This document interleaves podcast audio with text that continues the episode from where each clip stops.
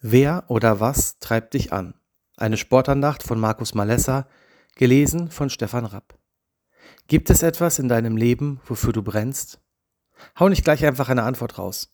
Überlege und lass die Frage in dir wirken. Wofür hast du eine absolute Leidenschaft? Vielleicht fragst du dich gerade, was ich mit dieser Frage genau meine. Gibt es etwas, was so wichtig ist, dass es für dich Priorität hat? Etwas, wofür du andere Termine auch mal absagst? Etwas, wonach du deinen Terminkalender planst? Etwas, was dich gedanklich auch im Alltag immer wieder beschäftigt? Als ich im Frühjahr beschlossen hatte, dass ich gerne ein letztes Mal an einem Bodybuilding-Wettkampf teilnehmen möchte, war das meine Leidenschaft. Morgens bin ich mit dem Gedanken an den Wettkampf wach geworden. Dann habe ich meinen ganzen Tag danach geplant. Wann gehe ich trainieren? Wie gestalte ich mein Training? Was esse ich heute? Wann bereite ich das Essen zu? Und wann gehe ich die notwendigen Lebensmittel einkaufen? Und abends war häufig auch der Wettkampf mein letzter Gedanke. Das alles war notwendig, damit ich am Ende eine sehr erfolgreiche letzte Saison hinlegen konnte. Aber es zeigte mir auch, welchen Platz manche Dinge in meinem oder unserem Leben einnehmen. Plötzlich verschieben sich Prioritäten und andere müssen dafür den Platz räumen. Meine Frau und meine Familie mussten während der Vorbereitung immer weiter zurückstecken, denn der Tag hat nur 24 Stunden. Und auch in einer Wettkampfvorbereitung werden die Tage nicht plötzlich länger. Mein Fokus lag auf mir, auf meinem Wettkampf und meinen Zielen. Jetzt sagst du vielleicht, dass das im Leistungssport normal ist. Ja, das ist es auch. Aber es hat in mir die Frage aufgeworfen, ob ich diese Leidenschaft auch für Jesus mitbringe.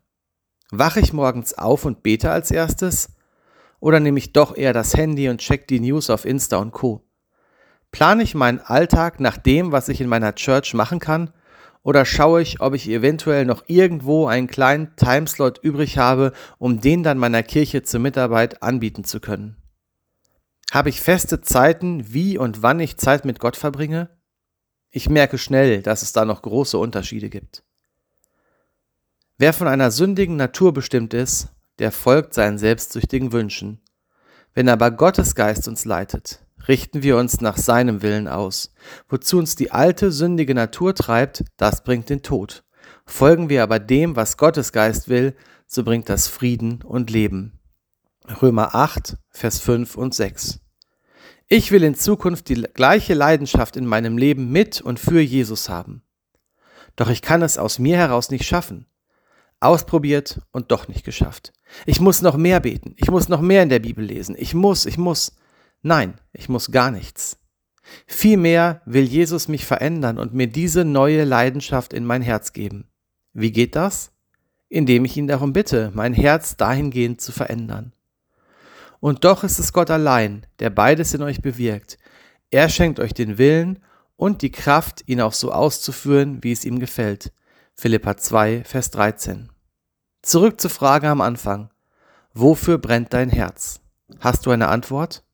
Vielleicht machen wir gemeinsam einen Start und lassen unser Herz von Jesus neu verändern und uns eine neue Leidenschaft von ihm schenken. Markus Malessa